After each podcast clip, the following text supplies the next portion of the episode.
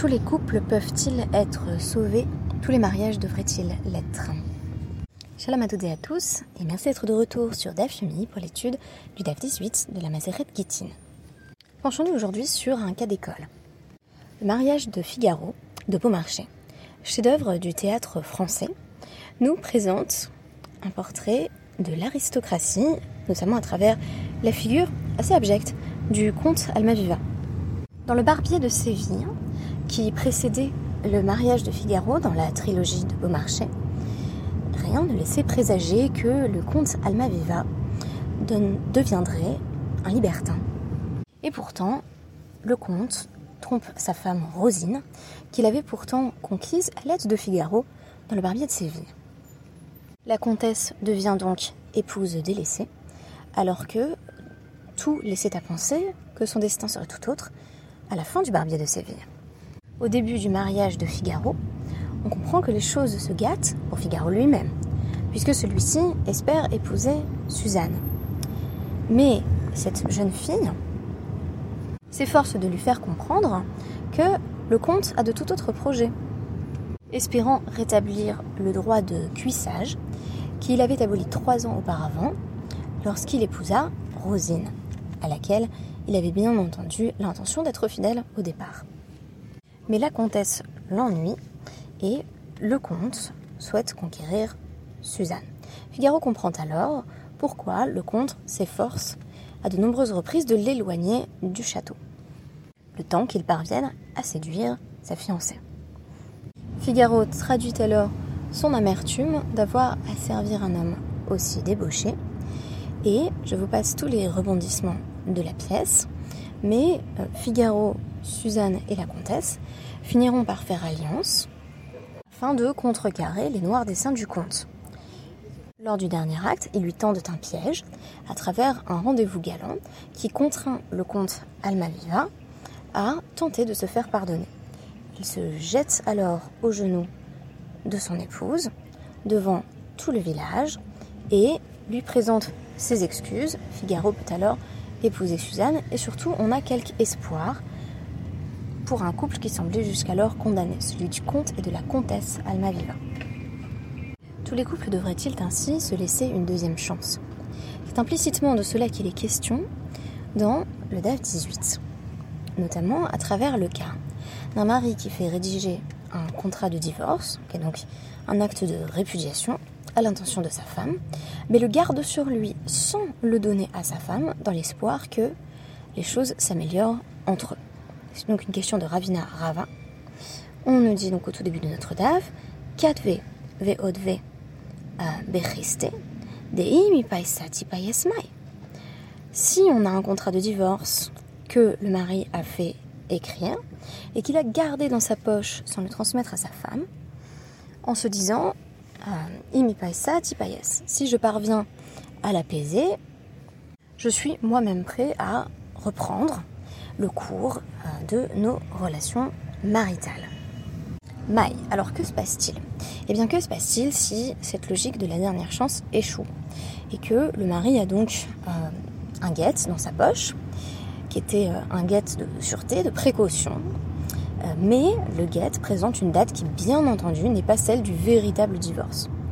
En d'autres termes, imaginons que le mari fasse euh, rédiger son guet en ticherie. Donc il estime à ce moment-là qu'il va potentiellement utiliser ce guet si les choses ne s'améliorent pas avec sa femme. Mais si ça va mieux, eh bien il n'aura plus qu'à le déchirer. Et puis voici qu'en Marcheshvan, le mois de l'amertume d'ailleurs, il constate que les choses ne se sont pas améliorées, qu'il n'y a pas eu de yes, elle ne s'est pas apaisée, il ne s'est pas apaisé, la querelle est toujours pleine et entière, et donc la situation de tension ne s'améliorant pas, il dit eh bien je vais te donner l'acte de divorce. Donc il le sort de sa poche, ce qui a marqué dessus Tishri et pas Rejvan. on pourrait euh, bien entendu rajouter une date précise, ça ne fait que rendre euh, l'acte de divorce plus problématique encore. Alors, Mai, est-ce que les sages permettent d'utiliser un acte de divorce de ce genre qui est donc antédaté? Et donc, euh, Rava lui répond Amar le lo magdem inish euh, pour anuta Très intéressant. Euh, une personne, littéralement, n'avance pas, n'est pas magdem, une pour anuta le Pour anuta, c'est une catastrophe pour lui-même. Ça veut dire que quand on espère encore, quand on espère que le mariage peut être sauvé, on va pas faire rédiger l'acte de divorce en disant je le garde dans ma poche et puis je le sortirai euh, si euh, l'occasion se présente ou, si le couple semble ne plus pouvoir être sauvé. Si le mari a encore un espoir que les choses s'améliorent, eh bien il n'y a pas de raison qu'il fasse écrire son propre acte de divorce. Donc on nous dit, les sages n'ont finalement même pas exclu un acte de divorce de ce type parce que personne ne fait ça en fait. Personne n'a intérêt à faire écrire tout son acte de divorce en disant espérons que ça aille mieux pendant la procédure. On présuppose donc ici une continuité entre le moment où le mari décide véritablement de divorcer, euh, la rédaction du contrat avec sa signature et le fait qu'il délivre le contrat euh, à sa femme. Nouvelle question donc de euh, Ravina, cette fois-ci à Rav Hachi.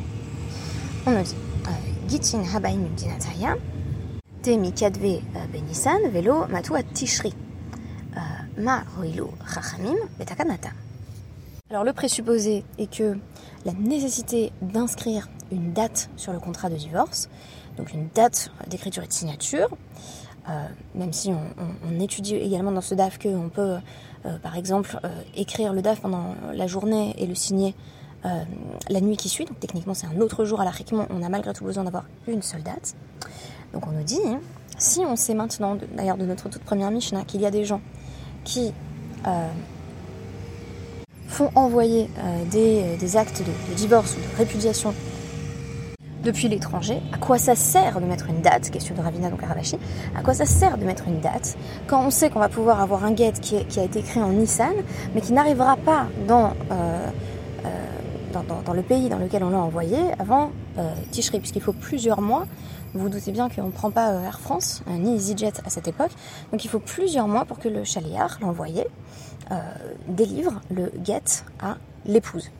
Euh, donc la question est qu'est-ce que les sages ont littéralement gagné en exigeant qu'on écrive une date, euh, sachant qu'il peut y avoir un gros décalage du fait que bah, il faut le temps que le contrat arrive à destination.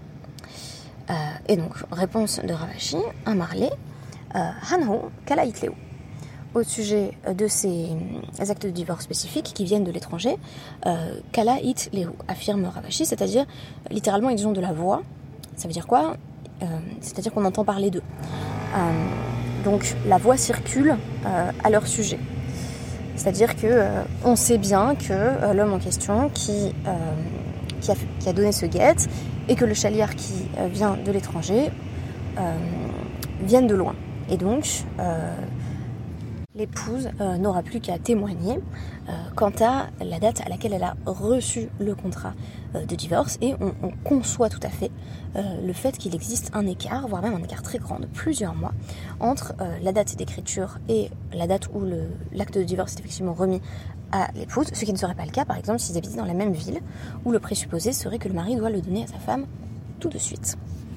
Un peu plus loin dans le DAF, euh, la question revient, puisque on va présenter donc la, vie de, Rabbi Shimon, qui exige une forme de quasi-simultanéité entre l'écriture du contrat et sa signature. Donc on nous dit, euh, c'est Rachakish Karaman cet avis, Rabbi Shimon, là les altar. Rabbi Shimon dit que ce n'est valable que quand euh, il y a euh, signature immédiate.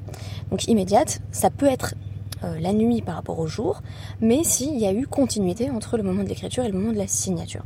Il peut s'avérer que, bah, c'est plus le même jour, mais c'est quand même considéré comme une forme de altar, il y a une forme d'immédiateté. Mais si euh, on commence à écrire euh, le contrat, puis qu'on laisse passer 10 jours, puis qu'on le fait signer, là, ça ne marche pas. Euh, pour Rabbi Shimon, il ne s'agit pas d'un acte de divorce validé.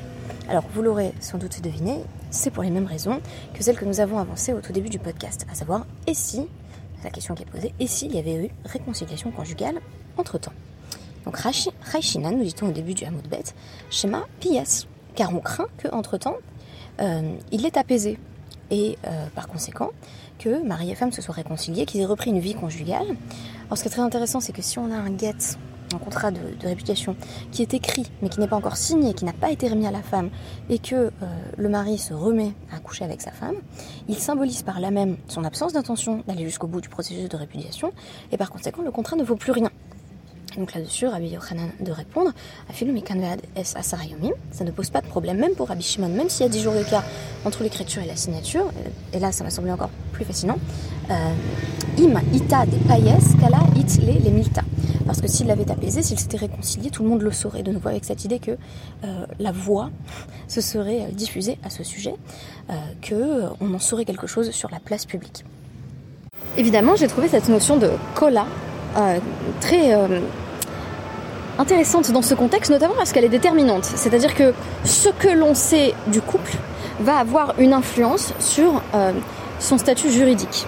C'est-à-dire que même si on a un contrat de divorce qui était en cours de rédaction, sous prétexte que l'on sait que depuis cela va mieux entre eux et qu'ils se sont réconciliés, on peut considérer que euh, la procédure de divorce a été interrompue euh, en plein milieu, ou à l'inverse, que mari et femme ne se sont pas réconciliés, et par conséquent que quand bien même la date ne correspondrait pas exactement euh, à celle à laquelle le mari choisit de remettre effectivement euh, le contrat de répudiation à sa femme, donc que cette date ne correspond pas à la date de la rédaction première du contrat, et le cas échéant, on considère bel et bien que le divorce est prononcé, avéré.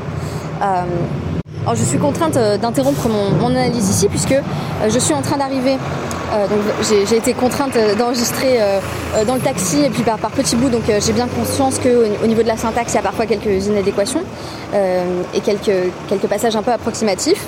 Là, je viens d'arriver donc devant euh, pour le jury des boursières de Colel, donc de fin d'année. Euh, puisque nous avons accompagné euh, six femmes euh, dans un cursus intensif d'études à raison de, de, 6 heures de cours par semaine. Et ces femmes ont par la suite produit un, article. Donc là, elles vont faire évaluer le premier stade d'évaluation de leur article par un jury. Et ça va vraiment me prendre toute la soirée jusqu'à 22h. Donc je me suis dit que j'allais essayer d'enregistrer dans le taxi parce que j'ai tout de même pris déjà un jour de retard parce qu'il n'est plus possible d'enregistrer les, samedis, Shabbat terminant vers 23h. Euh, donc ce que je voulais conclure vraiment sur cette question, euh, c'est que je pense qu'à l'heure actuelle, on conçoit beaucoup le couple comme étant du domaine de l'intime. Euh, C'est-à-dire qu'on se dit, bah, si ça va mieux entre un homme et sa femme, en fait, ça ne regarde que le couple. Donc c'est vraiment euh, le couple qui est le seul à savoir euh, si ben, on est vraiment en voie de divorce ou si au contraire on est en voie de réconciliation. Et ce que m'a apporté la référence donc, à Beaumarchais, c'est le fait que la réconciliation elle intervient et le moment du, pardon et, et du dévoilement du comportement euh, du comte Almaviva, tout cela intervient en public. Pas seulement devant euh, Figaro et Suzanne, on pourrait dire qu'ils ont au moins été directement impliqués euh, dans l'action et dans, la question des infidélités du comte, mais de façon plus générale, devant le village entier. Donc, comme si le comte était, redevable ou, avait à rendre des comptes aux personnes dont il est pourtant techniquement le, chef en quelque sorte. Il est à leur tête. Donc ici, on, a vu apparaître et, et se montrer euh, particulièrement pertinente cette notion de kola, qui est aussi très présente, bien entendu, dans le texte de l'Agmara, à savoir qu'est-ce que les gens disent du couple, qu'est-ce que les gens pensent de ce couple. Et ça, ça va avoir une influence sur son statut à l'Afrique, ce qui n'est pas évident du tout.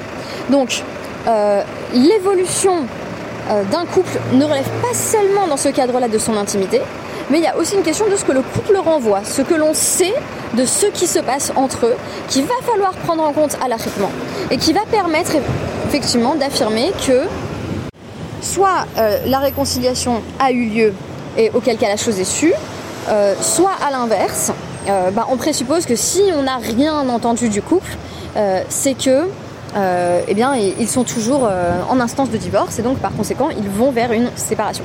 Très intéressant puisque ça présuppose que euh, ben, les mariages heureux sont les seuls qui ont une forme de cola, c'est-à-dire que quand un couple était sur le point de divorcer et se réconcilie, tout le monde en parle, tandis qu'une séparation est quelque chose d'assez banal qui fait que si le couple décide d'aller jusqu'au bout de son divorce, on estime que ça ne suscite pas particulièrement de commérage, Euh, au contraire, on considère que la chose est acquise et qu'il n'est pas parvenu à apaiser sa femme. Le dernier élément que je voulais donner, c'est intéressant parce qu'on on nous dit toujours euh, ou pas païès, c'est-à-dire est-ce qu'il est parvenu à l'apaiser ou non.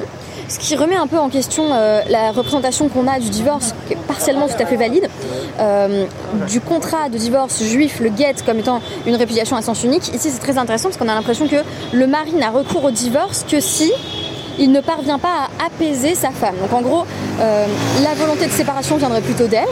Et il dirait, ben, si j'arrive à faire en sorte que les choses s'améliorent, euh, je pourrais euh, déchirer ce contrat de divorce que j'ai dans la poche au cas où, quoi. Euh, du moins, c'est l'un des cas qui est, présenté par Avina. Ou en tout cas, on, on- on s'interroge sur la possibilité d'une réconciliation, et à chaque fois, on nous dit que cette réconciliation, elle est possible si le mari parvient à calmer sa femme, à apaiser sa femme, ce qui présupposerait que c'est plutôt elle qui est en demande de divorce, il y a une querelle, il y a une dispute, et lui ne parvient pas euh, à l'apaiser, et donc euh, il donne le guet à ce moment-là parce que le couple ne peut pas aller plus loin, et donc si finalement le, couple euh, du, comte Almaviva et de la comtesse Almaviva survit, c'est parce que Rosine consent à pardonner les nombreux écarts de conduite du comte Almaviva, mais on peut aussi tout à fait concevoir un cas de figure, qui est d'ailleurs le cas de figure le plus courant dans la Guémara, et c'est celui dans lequel eh euh, l'épouse ne pardonne pas, n'est pas apaisée, et par conséquent, euh, c'est le divorce qui s'impose.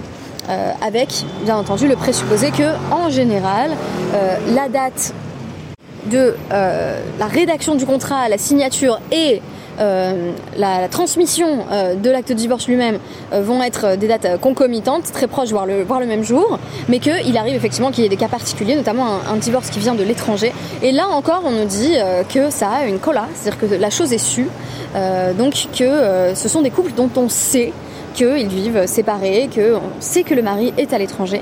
Et par conséquent, ça aussi, ça va avoir des implications sur le statut juridique de cet acte de divorce qu'on va accepter, euh, qui va permettre à l'épouse de se remarier, alors même que bah, c'est des mois plus tard euh, qu'on a une date qui est très très différente, une date de rédaction et une date de présentation devant le Beddin, qui vont être très très différentes pour les raisons que l'on sait.